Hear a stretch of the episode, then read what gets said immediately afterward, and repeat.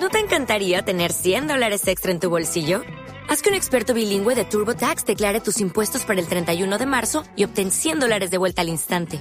Porque no importa cuáles hayan sido tus logros del año pasado, TurboTax hace que cuenten. Obtén 100 dólares de vuelta y tus impuestos con 100% de precisión. Solo con Intuit TurboTax.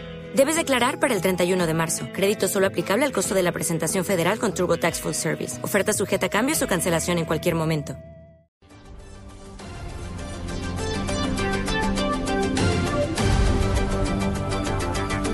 Tres minutos de la tarde actualizamos las noticias a esta hora en Blue Radio. La noticia, por supuesto, más importante tiene que ver con los preparativos para la jornada electoral que se desarrollará mañana en Venezuela. Arrancamos. En medio de denuncias por un posible fraude electoral y del parte de tranquilidad que entregó el gobierno, los venezolanos se preparan para elegir a su futuro presidente. En pocas horas iniciará la jornada en la que el país elegirá por segunda vez en seis meses a su próximo mandatario. Venezolanos residentes en Estados Unidos emprenden viaje de 15 horas para votar. Más de 35 buses se movilizarán desde Miami a Nueva Orleans. Transportadores y habitantes colombianos denuncian que deben pagar hasta 200 bolívares para atravesar la frontera colombo-venezolana.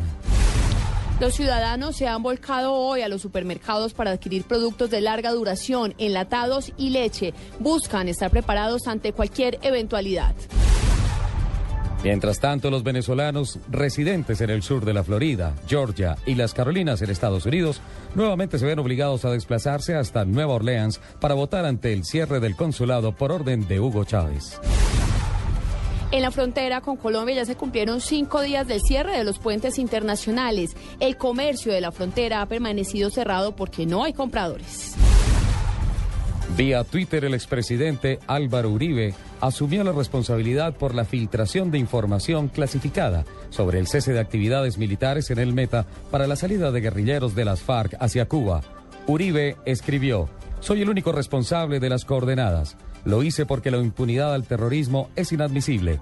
Además pidió que cesen las presiones hacia militares para determinar la identidad del informante del exmandatario. A través de un comunicado, las FARC aseguraron que de los guerrilleros que viajaron desde Colombia hacia La Habana en las últimas semanas, solo Pablo Catatumbo se unió a las mesas de diálogo con el gobierno. Según este pronunciamiento, los demás subversivos se encuentran realizando otras tareas no especificadas. 17 horas completa Puerto Rico en Caquetá sin energía tras un fuerte aguacero que azotó el municipio. Cerca de 150 personas lo perdieron todo en medio de la emergencia. Hoy inició en el Consejo de Bogotá el debate para decidir el futuro del cobro de valorización. Una de las propuestas del alcalde Gustavo Petro es que el distrito se endeude para financiar las obras que inicialmente se pagarían con este impuesto. Sin embargo, ya se generó polémica porque algunos cabildantes consideran que no es una solución, sino una medida para aplazar el cobro.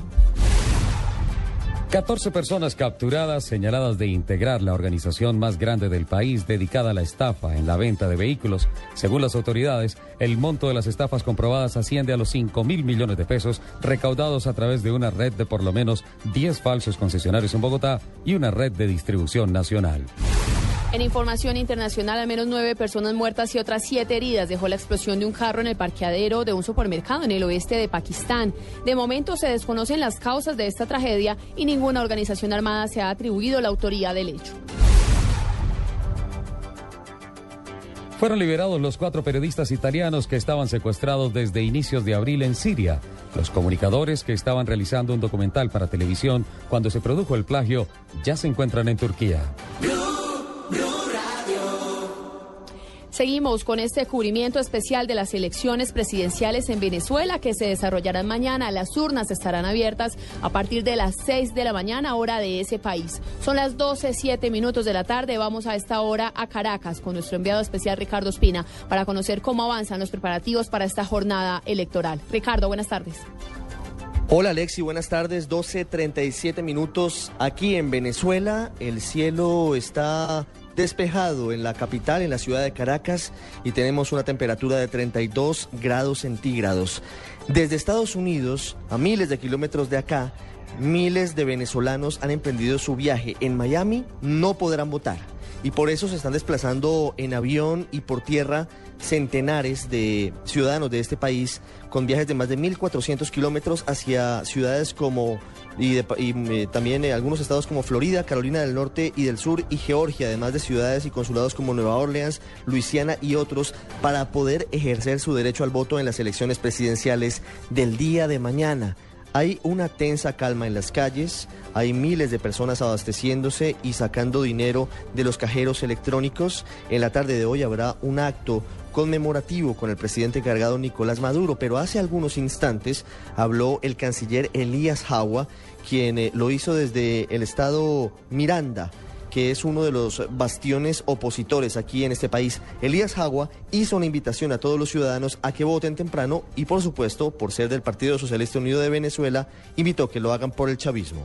Todo el mundo a votar desde las primeras horas de la mañana, a darle una vez más al mundo una muestra de lo que somos capaces de hacer los hijos de Bolívar, los hijos de Chávez, se han hecho varias denuncias, Lexi, sobre la posibilidad de que se cometa algún tipo de fraude o haya demoras en la entrega de los resultados. La presidenta del Consejo Nacional Electoral, Tibisay Lucena, dijo que aproximadamente a las 9 de la noche, es decir, 8 y 30 de la noche de mañana de Colombia, se conocerían los resultados definitivos. Se han hecho cuestionamientos desde la oposición, en particular desde el candidato Enrique Capriles, frente al manejo que le ha dado el Consejo Electoral a esta jornada de elecciones. Ha respondido el exrector de ese Consejo Electoral, Germán quien dice que la confiabilidad del sistema electoral venezolano es de altísima calidad y su confiabilidad es casi absoluta.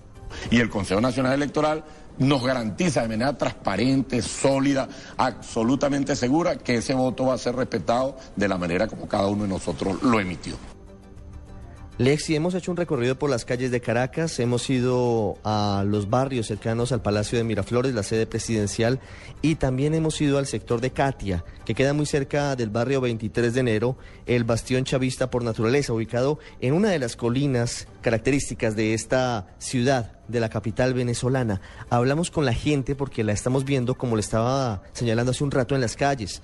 Hay filas de personas buscando los productos básicos de la canasta familiar y también hay personas en muchos cajeros de Caracas retirando sus ahorros. Tienen temor de lo que pueda suceder el día de mañana. Hablamos con algunos de ellos, sobre todo de la gente que quiere abastecerse para esperar la votación los resultados de las elecciones del 14 de abril y esto nos dijeron. Es una cámara. ¿La fila para qué es, perdón? Buenos días, señor. ¿La fila para qué es? Bueno, comprando para ver si hay mantequilla, azúcar, aceite, cuestiones de esas. Eso realmente es lo que se está... Para eso es la cola, precisamente. ¿Ese es un mercado o es un supermercado normal? Es un supermercado normal que se llama micro. Supermercado micro. ¿Y usted, usted qué le falta en su casa? ¿Qué, qué productos no hay? Pues sobre todo la mantequilla y y el aceite y el azúcar.